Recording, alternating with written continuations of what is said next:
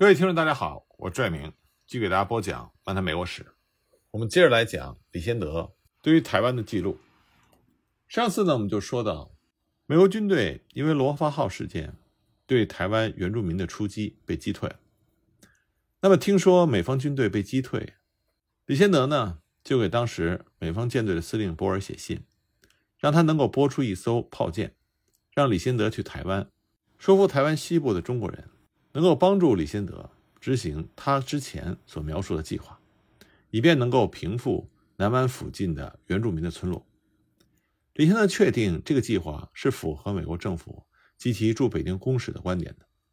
同时呢，他也向博尔司令证明，他已经获得了民政总督的许诺。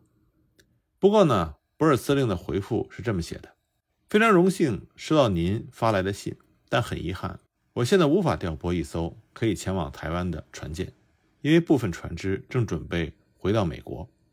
我很高兴听到殖民南湾的计划，不过从台湾到台吴大庭的敷衍，可以看出福建巡抚的命令也对这项计划没有任何的帮助。那被美方的舰队司令拒绝之后呢？李先德就赶到福州，说服清廷的福建巡抚调拨一艘船舰来帮忙。那一八六七年九月三日。福建方面就调拨了一艘轮船，叫做“志愿者号”，供李先德使用。第二天一早呢，这艘船的指挥官就到访了领事馆，通知李先德这艘船将由他支配。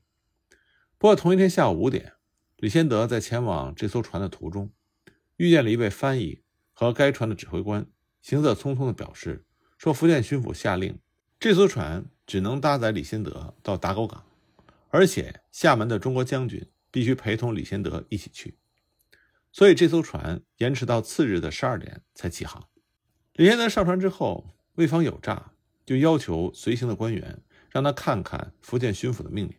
李先德就注意到，在公文中表示李先德是可以指挥这艘轮船驶往台湾的，并没有限定只能去打狗港或者是其他指定的港口。所以呢，李先德坚持立刻起航前往台湾府。以台湾府作为他的首站，不过因为天色已晚，天黑的时候出港口会有一定的危险，所以到了九月五日早上六点，他们才出海。当时船上悬挂的是美国国旗。九月六日的早上，他们抵达了台湾府。台湾当时的清廷衙门给李先德安排了住处。李先德到他住处之后不久，台湾知府就来拜访，两个人同意次日一早就去见台湾的道台吴大庭。吴大庭见到李先德的时候，待他如上宾。在场的官员除了道台本人之外，还有镇台的总兵刘明登以及他的副官，还有台湾府的知府叶宗元。李先德表明了他此行的目的，并且声明已经获得了巡抚的批示，这就获得了在场的清廷官员一致的热烈的承诺，表示愿意协助所有的需求。而且他们说，已经派出了第一支前导部队，其余的需求也会尽力的配合。李先德听完之后，就对这些清廷官员说：“你们愿意提供协助，我觉得非常满意。现在我决定看看远征军的所有细节是否能够确实的执行，而且越快越好，不要浪费时间。”李先德这一讲完，马上就看到这些清廷官员的表情变了，连说法也跟着改变。先前呢，他们刚刚说完会立即派遣远征军，现在则说整装配备需要一定的时间，而且。需要穿越步履难行的地方，所以也可能会延缓几天。当然，部分先遣军队已经出发，但是后勤部队并没有准备就绪。接着又说，总兵刘明登还有很多的公务要办，一时之间难以离开台湾府。此外呢，进入到蛮荒没有管制的区域，需要格外的谨慎，而且还要照顾到你这位美国领事个人的安危，他们担负不起这项责任。李先德这一下子。终于领教了这些清廷官员敷衍的本事，他们摆明是在敷衍福建巡抚的指令。毕竟对于台湾道台来说，筹备远征耗费钱财，所以这些清廷官员就提出了一个建议，说干脆到人烟不到的地方搞几个原住民的头颅，带到福州展示，反正也没有证人，那就可以轻易而又便宜的交差了。但是李先德强硬的表示，你们不需要担心我的安危。我到台湾府来，不是要听你们的说法，而是要亲眼看你们到底要怎么做。这一下子，双方就陷入到一种尴尬的状态。清廷的官员们为了转移注意力，就邀请李先德品尝刚刚做好的点心，但李先德拒绝继续谈下去，并且宣布会立刻返回福州。听李先德这么一说，那些清廷的官员又又提出了一些建议，最后还是总兵刘明登，他觉得这么掰扯下去也不是办法。他清楚地看到李先德只是要他们做出到底是支持还是反对的明确答复，所以刘明登就许诺三天之内他会率兵南下。那么有了刘明登的明确表态，其他的清廷官员也就顺水推舟。双方坐了一会儿，李先德就回到他的寓所。晚上呢，清廷官员还设置了晚宴，招待了李先德。那么，按照达成的协议，十日早晨，大军就从台湾府启程。李先德他们呢，被安排在了军队的中间位置。台湾知府给李先德配备了翻译、一两位侍从，还给他专门派出了一队护卫，专程保护，直到李先德离开台湾。离开台湾府之后，这个队伍就走上了一条非常狭窄的路。但是熟练的轿夫仍然可以扛着轿子前进。第二天黄昏呢，他们到达了旧凤山县城，在这里进行了阅兵式。可是军队却没有继续前进的样子。为此呢，李先德就拜访了刘明登，要求解释。刘明登的说法是，离开台湾府之后，道台所提供的经费不足，但他承诺，如果经费迟迟未到，他会自行的补足差额。他希望李先德能够相信。他愿意执行巡抚的命令，那么耽误行程的责任是在道台，而不是在他。而且呢，刘明登同意，无论如何都会在最迟十四日继续出发。十四日早上，道台那边仍然没有消息，所以李先德他们就继续出发了。他们沿着窄路朝着东港前进，途中呢，乘坐着青竹筏穿越了四条溪流。尽管李先德他们加紧赶路，但他们距离目的地还远得很。他们正在原住民盘踞的高山脚下，这里根本连路都没有，只有原住民狩猎的时候踩出来的小路。这里呢，汉人和西方人都从来没有涉足过，因为季风的缘故，此时从海路到南湾也不可行，所以李贤德他们必须从陆路去他们的目的地，而且不能停止前进，否则前途未卜。幸运的是呢，很快刘明登就收到了台湾道台寄来的军费，这一下子呢。他就有了积极性，急着前进。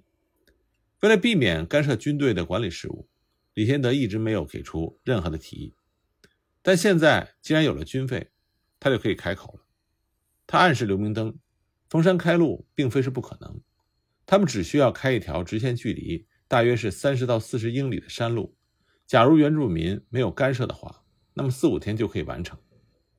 刘明登听从了李先德的建议，他觉得这样做。不仅可以脱出目前的困局，而且开这条路可以打开从南到北的交通，能够迅速有效地让原住民走出孤立，有助于建立清朝官府对他们的管辖。而且刘明登认为，他们所要经过的原住民的社区对此也不会反对，所以开路的工作就开始了。那么就在工程进行的日子里，两位英国人毕奇林和洪恩也应李先德的邀请来到了这里。在六个月前，上一次来台的时候，李先德就见过毕奇林。他知道毕奇林非常熟悉南台湾的汉语方言，所以专门请毕奇林去南湾一趟，希望能够救回可能还活着的罗发号的船员。毕奇林欣然答应了。八月三日，大约是下午六点，毕奇林和洪恩就从打狗港出发，打算乘坐一艘小船到社寮，但是因为潮汐的缘故，半途停靠在东港。第二天破晓时分才到达了社寮。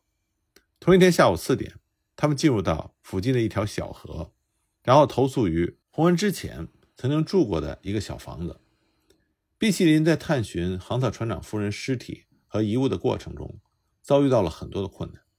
首先呢，是先前的英国副领事贾路曾经委派一名汉人的信使从事过类似的工作，李先德当时坚决的反对，因为他觉得汉人信使。不可能完成这项任务。结果呢？这名汉人信使阿华就吓唬当地的原住民，说美国人即将报复杀了他们同胞的原住民。阿华还告诉当地人，航道船长夫人的亲戚很有钱，愿意高价赎回他的遗体。事实上呢，他是想利用这件事情来敲诈当地人，也敲诈他的雇主，两边通吃。自然这件事情也就没有办成。毕希林他们是在九日拜访了一位和阿华往来非常频繁的中国人。毕希林在这个人的家里看见了三名龙建设的原住民，因为这三位原住民他们的中国话讲得非常好，毕希林才得以获知了一些信息。这三位原住民说，航道船长夫人的骨骸还在他们手上，不过情况很糟。同时又说，阿华曾经出价十五美金来买回骨骸，但阿华呢？也曾经警告他们说，如果不把罗发号上面的东西交出来，几天之后就会有轮船来摧毁他们和临近汉人的村庄。原住民因为害怕，就把装着遗体的袋子丢到了附近的树下。后来部分遗体被狗给咬坏了。原住民们还说，加害美国人的是另外一个社的原住民，跟他们没有任何的关系。相反，这几个原住民还信誓旦旦说，十年前。曾经从另外的原住民手中救出过三名欧洲人，这些欧洲人在南港遭遇船难，其余的十八名同伴都被其他社的原住民杀害了。这三名龙建社的原住民还仔细描述了他们所救的那三名欧洲的水手。最后，他们还表示，每年他们都会从其他社的原住民手上救回一些汉人。那么总体来说呢，他们这么说是因为他们害怕受到罗发号事件的牵连。得到这些消息之后，毕希林和洪恩非常的振奋，决定走访龙建社。龙建社的位置呢，就在杀害美国船员的龟仔路人聚居山头的西侧。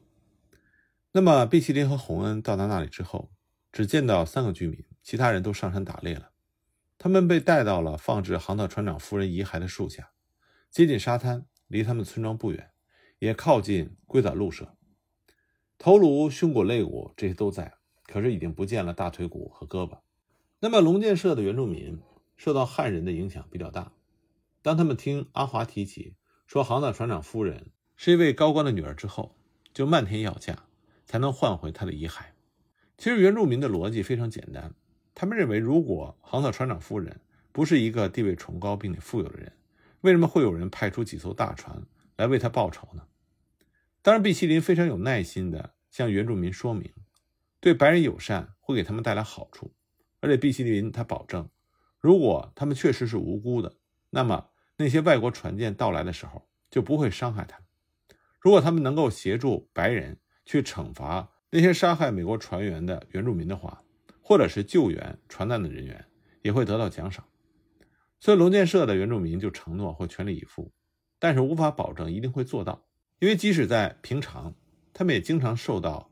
归在路社的人骚扰，他们同意把航海船长夫人的遗骸带到大树房附近的一个茅屋。八月十日，毕奇林和洪恩就回到了大树房。他们刚一回来呢，就非常吃惊地听说村庄里有一个琉球岛的人。这个人之前和八名同伴乘坐的独木舟漂流到了台湾的东部，想要靠岸的时候遭到了牡丹社原住民的枪击，所以他们继续向南航行。那么在朱胜树社附近登岸，在那里呢，他们碰到了一名聋哑人，把他们接到了他的屋里。聋哑人的原住民族人要割掉这些外来人的头颅，可这位聋哑人挡在了茅屋的门口，手持的大木棍保护着这些琉球人，意思是如果他的族人要杀他们，得先杀了他。那么这名聋哑人是当地头目的内兄，所以有权留住这些外来人。后来原住民发现其中有一个跑到屋外。就趁机割下了他的头颅。